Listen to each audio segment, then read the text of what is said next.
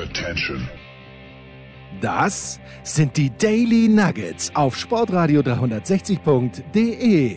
Selten golden und ganz sicher nicht täglich, aber wir haben uns stets bemüht. Also meistens. Nun gut, zu besonderen Anlässen, wie eben heute, zum Thema, ja, was denn eigentlich? Die Daily Nuggets. Jetzt. Zweiter Weihnachtsfeiertag 2020. Wir fangen jetzt an mit unserer Hashtag 12 Monate Reihe. Also erstens mal bestellt euch bitte das Magazin. Es ist zeitlos, es ist zeitlos schön. Es sind 28 Interviews, Steilpass at sportradio360.de. Da kann man es bestellen. Schickt einfach eine Mail hin mit eurer postalischen Adresse. Das geht dann recht fix. Die Deutsche Post ist extrem zuverlässig, wird auch nach Österreich versandt oder in Österreich versandt. Ich bin im Moment gerade in Österreich. Das ähm, ist dann Versand 2,75. In Deutschland ist es 1,55. 12 Euro kostet das Magazin. Hashtag 12 Monate. So. Und wir beginnen jetzt mit dieser Reihe, dass wir diese Interviews, die in diesem Magazin auch, nicht auch, sondern die in diesem Magazin runtergetippt wurden, beginnen wir heute mit Dorothea Viera. Saskia Aleite von der Süddeutschen Zeitung hat mit Doro Vira gesprochen. Dorothea Vira, Biathlon-Weltmeisterin, Biathlon-Weltcup-Siegerin, kommt aus Südtirol und hat auch in diesem Jahr in Kontiolahti, wir haben dann auch in der Big Show mit der Saskia drüber gesprochen, in Kontiolahti gleich mit einem Sieg begonnen. War sich nicht ganz sicher, ob sie überhaupt weitermachen soll, aber das hört ihr jetzt alles in dem Interview, das die fantastische Saskia mit Dorothea Vira geführt hat. Ja, äh, hallo. Super, dass es hallo. klappt. Ähm, ich bin Journalistin bei der Süddeutschen Zeitung und habe auch äh, diverse Biathlon-Rennen äh, und WMs schon mitverfolgt und war auch in Antholz. Und ähm, wir ah, gucken okay. ja heute so ein bisschen zurück ähm, auf diese WM auch und äh, vielleicht auch, wie sich sozusagen der Biathlon im Land ja, wieder angekommen ist. Ich habe auch ähm, ein paar ältere Videos gesehen, wo sie mal gesagt haben, ähm, in Italien wird das Biathlon im Süden nie ankommen, weil die ja da nicht mal Schnee kennen. Ähm, ja. Kann man das jetzt immer noch sagen? Kennen die mittlerweile auch den Biathlon? Äh, was ist da so Ihr Eindruck nach dieser WM? Ja, also es hat sich schon jetzt die letzten Jahre sehr verbessert. Ähm, ich denke, sicherlich mit der Heim-WM ist das auch alles nochmal äh, viel mehr ähm, gewachsen, sagen wir mal so.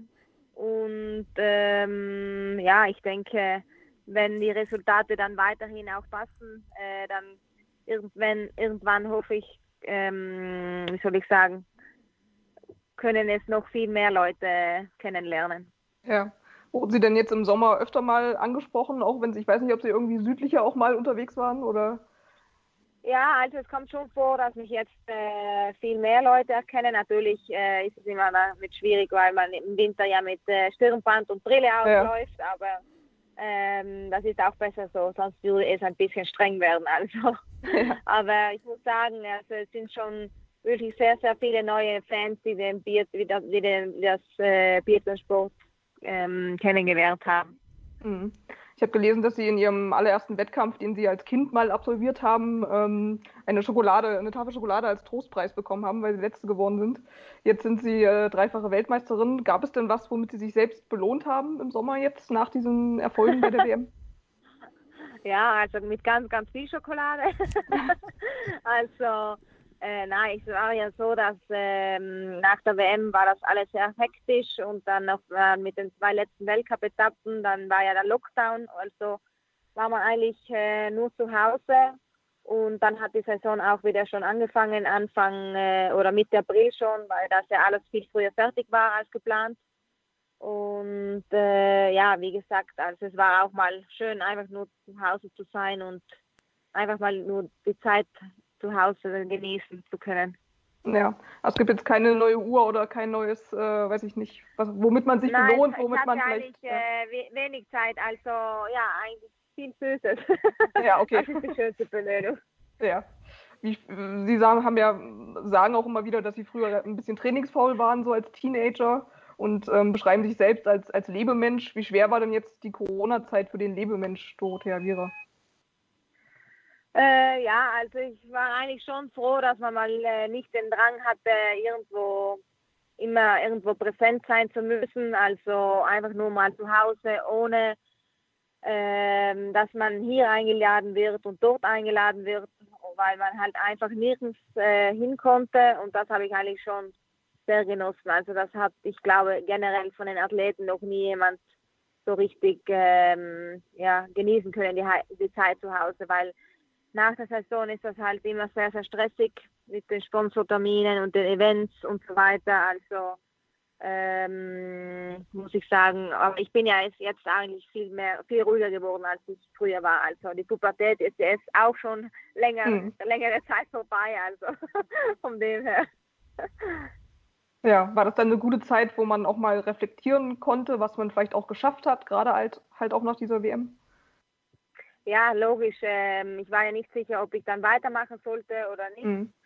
Und ähm, ich denke, die Motivation war dann, wenn äh, war dann äh, Ende April schon wieder da. Also wenn ich dann gemerkt habe, okay, etwas ähm, etwas Motivation ist noch, ich möchte trotzdem noch etwas zeigen und, ähm, und die Lust zum Training war auch noch da. Also wäre es sicher falsch gewesen, einfach so alles hinzuschmeißen. Und mhm. natürlich weiß ich ja nicht, wie es diese Saison, äh, wie es diese Saison werden wird, aber ich denke, ähm, ich habe gut trainiert diesen Sommer und äh, dann schauen wir mal, was wird.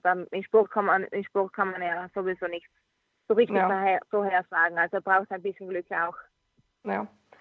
Wenn ich jetzt mal so ein bisschen zurückgucke zu der äh, WM in Antolz, ich weiß, dass wir angekommen sind, da waren dann schon äh, die Zeitungen äh, auch in Italien etwas voller mit Biathlon. Äh, da ging es dann äh, gleich um, um große Boulevardgeschichten, um Streitereien im Team. Dachten Sie damals, na super, das fängt ja jetzt toll an? Ja, ich äh, war eigentlich recht ruhig, sagen wir mal so. Also das ist logisch, dass ähm, kaum hören Journalisten etwas, dann müssen sie das gleich aufgreifen, damit die Notiz dann noch größer wird oder mhm. vielleicht das, das Interesse ähm, größer wird. Also ich denke, aber mich hat das eigentlich wenig beeinflusst, muss ich mal sagen. Ähm, mir war halt wichtig, dass ich auf mich selbst schaue und äh, mich auf das konzentriere, was wirklich wichtig ist und äh, und es hat ja sehr gut geklappt, sagen wir mhm. mal so. Ja. Sie waren ja dann während der WM auch ähm, einmal auf der Titelseite der Gazzetta dello Sport, die sich ja sonst eher so dem Fußball widmet. Ähm, ja. Der Ministerpräsident hat Ihnen gratuliert. Es gab so viele TV-Zuschauer wie eigentlich noch nie fürs Biathlon. Ähm, wie, wie, sehr haben Sie während dieser WM davon mitbekommen und wie sehr hat Sie das irgendwie auch beeindruckt, äh, geprägt? Äh, ja, ich habe schon etwas mitbekommen. Natürlich, äh, vieles hat man halt, halt ausgeblendet irgendwie. Also zum Beispiel mal weg von den äh, Social Medias ähm, und äh, sagen wir mal so weg von Instagram und Facebook, da man sonst äh, man hängt sonst immer vor dem Telefon. Also ich habe schon versucht mal äh, die, das alles auszublenden und äh, nur mich auf das Wesentliche zu konzentrieren. Natürlich hat, hat mich das gefreut, dass äh, eigentlich eine so fußballlastige Zeitung wie Gazzetta dello Sport dann mich auch aufs Titelblatt ähm, gedruckt hat, sagen wir mal so. Ja. Und auch der äh, Ministerpräsident, also ich denke, einige, mehrere Biathlon-Fans haben wir jetzt sicher in Italien, ja. Naja, es ist Ihnen leicht gefallen, ähm, zwischen den Rennen dann abzuschalten. Also ich denke mir, wenn gerade der Rummel dann größer ist, dass es halt ja ein Problem sein könnte. Ja, ich war schon äh, sehr gestresst, sagen wir mal so. Es ist ja eben, weil es eben Heim-WM war, ist ja der Stress eigentlich noch viel größer, die Aufmerksamkeit ist viel größer, ähm, die ganzen Interviews und Anfragen. Also und natürlich, wenn man dann noch Erfolg zusätzlich hat, dann ähm, häuft sich das alles so. Also man hat kaum äh, eine freie Minute mehr. Aber ich denke, ähm, ich war wirklich in einer sehr, sehr guten Phase, in einer Top-Form, dass ich das auch äh, alles so richtig halten konnte. Also äh, logisch nach der WM habe ich das schon gespürt, dass ich komplett leer war, ähm, körperlich und auch mental. Aber mhm. es hat bei der WM gut geklappt, also ist halb so schlimm. Ja, also schon leerer als in den Jahren zuvor, kann man schon so das Fazit ziehen. Ja, also ja. zu Hause das war trotzdem eine neue Situation. Sonst hatten wir immer Weltcup, das mhm. halt nur drei Tage dauerte und jetzt alles auf zwei Wochen so. Ähm, und äh, durch, durch dem, dass es auch WM war, war das schon äh, sehr intensiv alles ja. zusammen. Ja. Ähm, sie hatten sich ja 2019 in Östersund, also das Jahr zuvor, eigentlich schon einen großen Traum erfüllt mit dem ersten Einzelgold sozusagen. Ähm, mhm. Und sie waren ja im Jugendbereich sehr erfolgreich, dann ging es im Weltcup immer so ein bisschen auf und ab. Wie viel Druck mhm. ist dann damals mit dieser Medaille dann von Ihnen, von Ihnen abgefallen? Ja, eigentlich habe ich mir in diesem Tag ja eigentlich gar nichts erwartet, weil da ich ja zum Beispiel Staffelwettkampfmusik ausfallen lassen, da es mir nicht äh, mhm. gut ging. Und äh, ich war mir auch nicht sicher, ob ich an diesem Tag überhaupt starten konnte, weil ich mich wirklich sehr müde fühlte und schlapp. Und ähm, dann habe ich einfach ja äh, gesagt, okay, ich starte, ich probiere und probiere mich einfach nur auf das Wesentliche zu konzentrieren. Und das hat eigentlich, äh, ja, ich dachte nie, dass ich das, dass es eine, dass ich schaffen würde für eine Goldmedaille, sagen wir mal ja. so. Also das war für mich selbst äh, ähm, wie soll ich sagen, eine Überraschung, da ich bei, normalerweise bei äh, solchen Events eigentlich nie in guter Form bin. Ja. Aber wie, wie war es dann? Ich, ich habe, glaube ich, auch gelesen, dass Sie gesagt haben, Sie, Sie haben sich danach gefühlt wie ein neuer Mensch. Ja, es war schon äh, sehr motivierend, sagen wir mal so. Also man, mhm. normalerweise bin ich immer so zu den großen Events gekommen und habe gesagt, okay, das ist normalerweise große Events sind nichts für mich. Ich bin mehr äh, die stabile Athletin, die über, ähm, über das ganze Jahr stabil ist, aber nie so einen richtigen Leistungs, ähm, äh, Leistungs, äh, wie soll ich sagen, Moment. So ein, mhm. äh, ja. ja. Und äh, ja, also seit da an ist es eigentlich äh, besser geworden. Vielleicht war das mehr so psychisch oder mental, keine Ahnung. Mhm. Haben Sie dann gemerkt, wenn, wenn Sie sagen, es ist irgendwie besser geworden, dass Sie dann auch selber gedacht haben, okay, jetzt nächste WM, die war natürlich dann auch in Antholz, da hat man ja dann auch seine Ziele, aber jetzt mhm. nehme ich mir das wirklich vor, dann auch Titel wieder oder Titel zu gewinnen, auch bei so einem Großereignis. Ich, ich kann das? Mm, ich glaube, das geht äh, mehr um die Selbstsicherheit vielleicht, da ich mhm. vielleicht ein bisschen mehr Selbstsicherheit gewonnen habe und dachte ähm, vielleicht äh, dann dachte, okay, vielleicht ähm, ja, muss ich nur ins Rennen starten, so wie ich auch bei den anderen Rennen ins Rennen starte. Also mhm. äh, nicht mit zu viel Druck, Druck und so weiter, aber das gehört ja dann auch dazu und ich denke, das hängt aber dann wirklich so von der Form ab. Also ich äh, letztes Jahr war es wirklich super, dass ich den ähm, genau in Antol so meine Höchst Höchstform hatte, sagen wir mal so. Mm. Und haben Sie dann gemerkt, das ist ja, wie gesagt, Sie sind halt im, im Jahr zuvor dann schon Weltmeisterin geworden, gab dann auch nochmal einen Push sozusagen, auch im Land sicherlich, ähm, dass dieser Erwartungsdruck dann auch bei einer Heim-WM dann doch nochmal was anderes ist, als jetzt, wenn es nicht eine Heim-WM gewesen wäre. Haben, haben Sie das gemerkt irgendwie? Äh, ja, logisch ist alles anders. Also man merkt es auch von den Trainern. Die Trainer sind auch angespannter. Das ganze Team ist angespannter.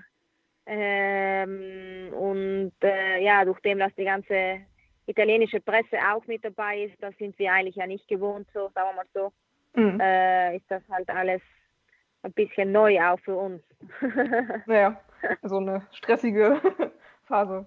Ja, ähm, ja. Sie haben dann ja, sie haben dann in, in Antholz das Einzel ähm, gewonnen mit 2,2 Sekunden Vorsprung vor Vanessa Hinz, was ja wirklich eine, eine Winzigkeit ist in so einem langen Rennen. Ähm, ja.